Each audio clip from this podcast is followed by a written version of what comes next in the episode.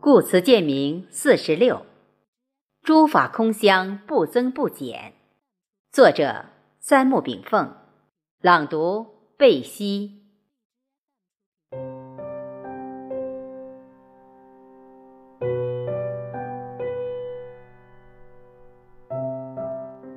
心经有句名言，是“诸法空相，不生不灭，不垢不净，不增不减”。这句“诸法空相，不生不灭”，曾经难为住无数求道者。诸法是什么？诸法就是宇宙现象。宇宙现象只有发展变化，没有生生灭灭。我们观察到的生灭，只是一种假象。宇宙由宇宙本体、宇宙能量、宇宙现象三者构成。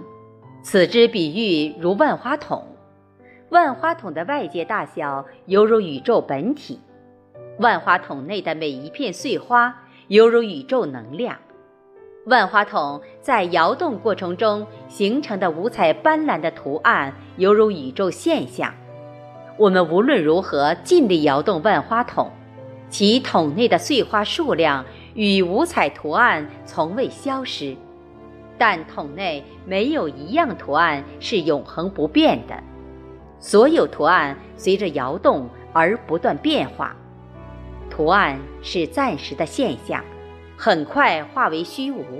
所以诸如空相，而花筒内碎片则是个定数，永远不会消失。所以《心经》称之不生不灭。宇宙。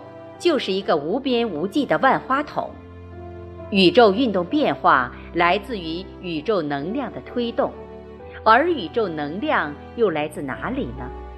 宇宙能量没有来源之所，也没有消失之处，它是宇宙本自具足的东西，它不生不灭，又不增不减，只有转化，没有消失。例如，从动能转化为气能。从气能转化为电能，从电能转化为热能，从热能转化为光能，又从光能转化为动能等等，这就是物理学意义上的能量守恒定律。人体心脏的跳动来于心气，而心气之力又来自哪里呢？我们知道。心跳表面上看是心肌的收缩膨胀过程，其一张一弛之力来源于心之正气。这种力气来自于脾胃对水谷精化的化现而得。若脾胃化现不及或不足时，这股力量就从肾藏元气中调取。在不吃不喝、没有脾胃补充水谷精化的情况下，肾藏元气只能支撑我们七天左右的生命所需能量。所以，一个人一旦水谷不进、脾胃不实，若无其他外来输养补充，我们很快就会判断出人体之灵魂归期。阴阳平衡是生命健康的重要标志。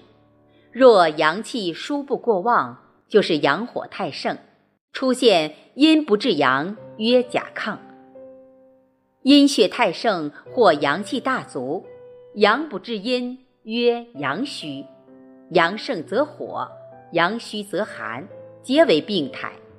所以中医采取阳盛宜泻。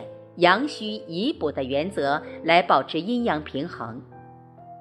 阳虚在体内表现为痰湿不化，阳盛在体内表现为燥干思饮。阳气足而不亢，阴气足而不寒，才叫阴阳互制，达太极合一，气血畅达且湿火无滞，五身饱满又六十灵敏。这才算好身体。一个经验丰富、医术高明、医德厚重、医德通天的医生，一定是个重患薄利之人，因为他的成就不是来自金钱，而是来自患者安危。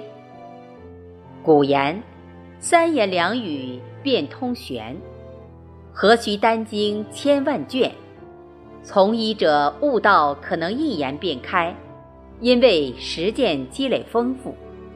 但人世间的知识，我们永远学不完，悟道为止。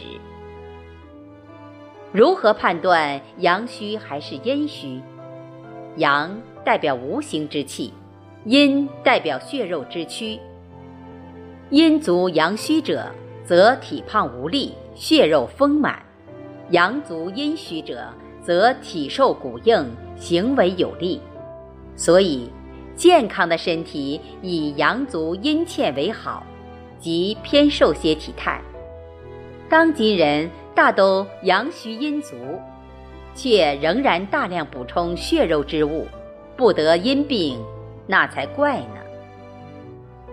按照中医理论，体有五神，人体五神分为心神、肝魂、肺魂、脾意、肾志。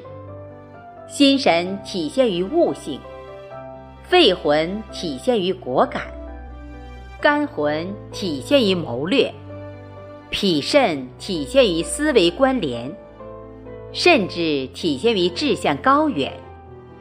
人体中什么消耗我们的阳气最多呢？当然是五神。